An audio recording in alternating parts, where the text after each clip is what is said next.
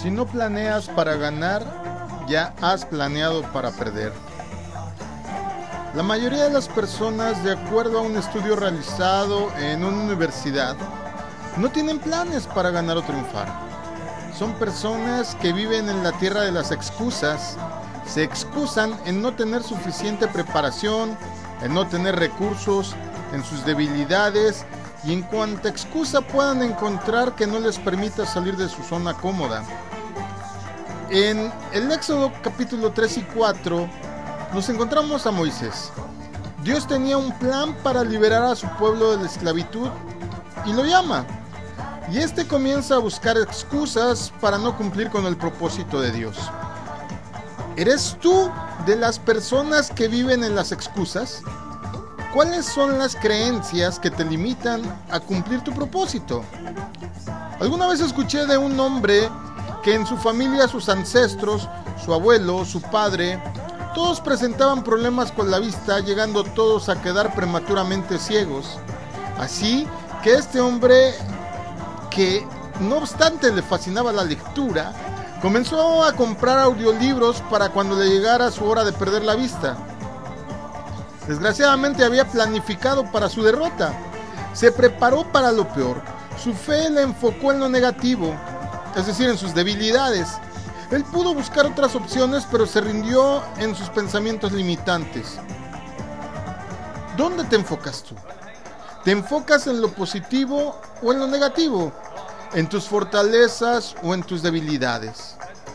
Como pastor me he encontrado con muchas personas fabulosas con un amor genuino por Dios, con un potencial increíble y sin embargo no están disfrutando la vida porque no la han planificado. Son del pensar.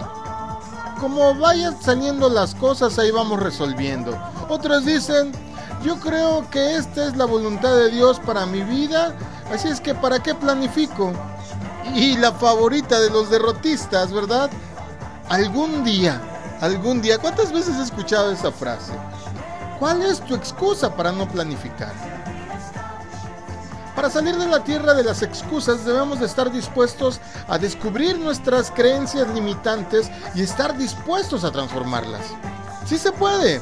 Necesitábamos convertirnos en un David que no se sentía inseguro ni temeroso a la hora de enfrentar al gigante Goliat.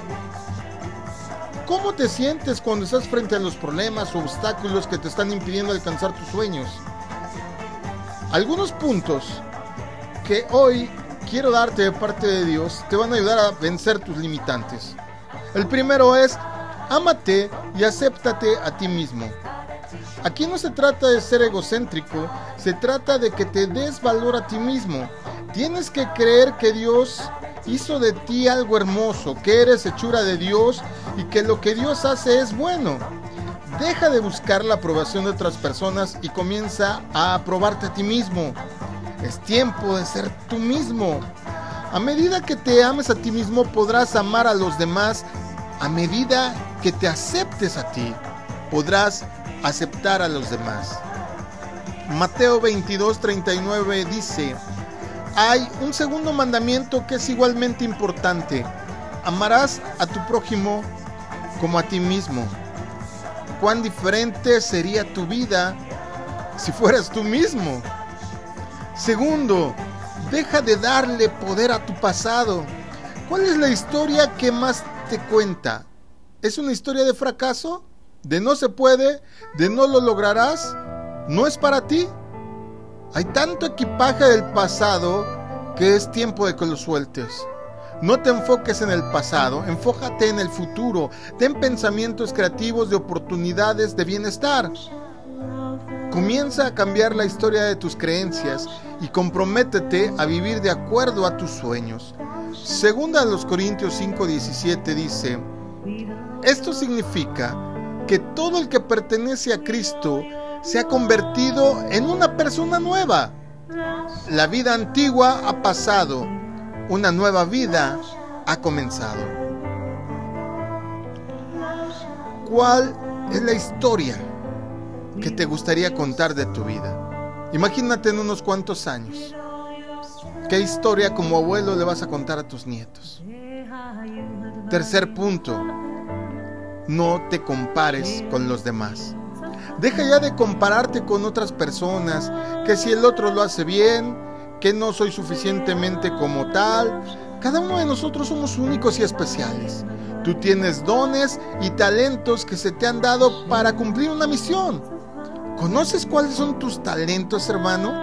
¿Conoces cuáles son tus habilidades?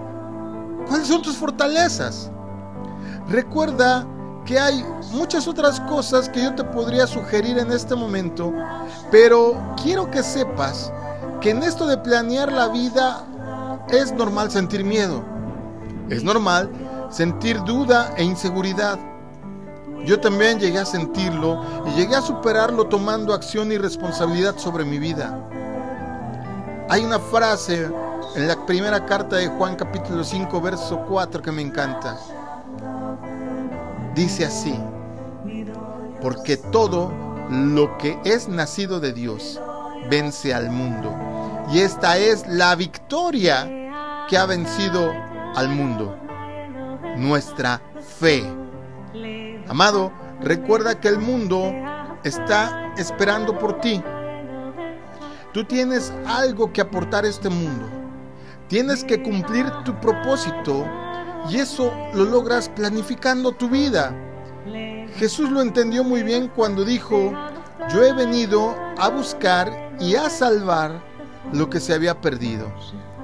Y Él vivió para eso. Todo fue planeado para que tú y yo tengamos vida eterna. Hoy es el mejor día para comenzar un plan para ganar en la vida.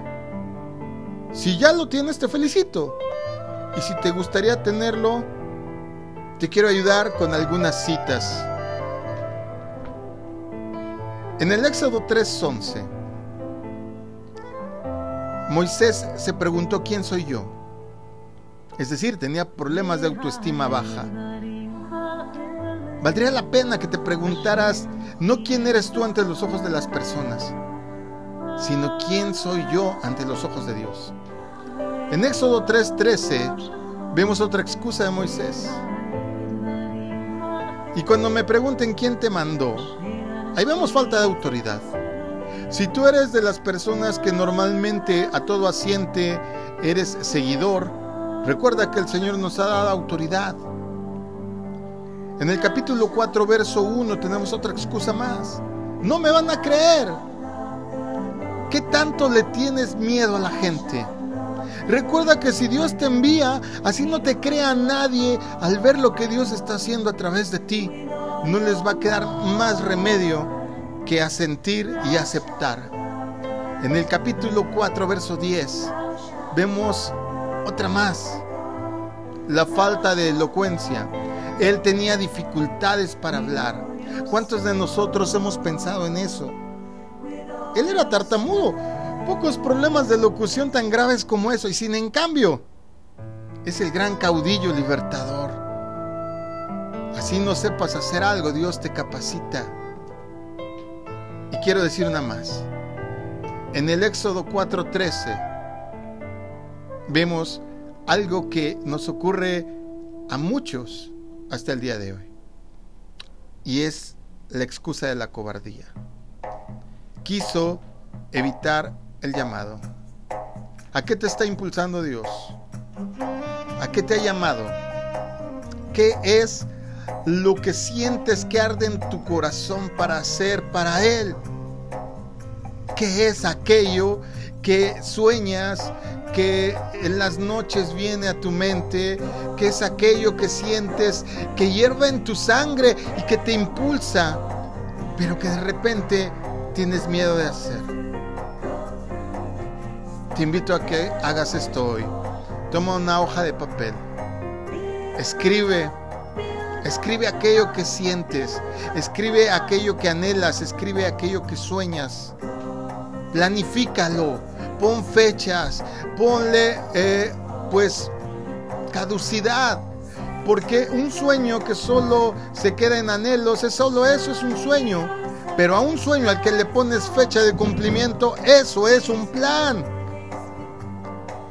Así es que, amado hermano, si no estás planeando para ganar, lastimosamente ya planeaste para perder. Tú decides. Tú decides. Alguna vez Moisés le dijo a todo el pueblo, subiéndose a un monte y al otro enfrente, en este es camino de vida, en este es camino de muerte. Ahora, escojan ustedes. Hoy espero que este mensaje a ti, a ti que, que te faltaba quizá el empujoncito para decidirte servir a Dios, te ayude esto a tomar una decisión. Ahí están ambos caminos. Tú decides cuál tomar. El Señor les bendiga.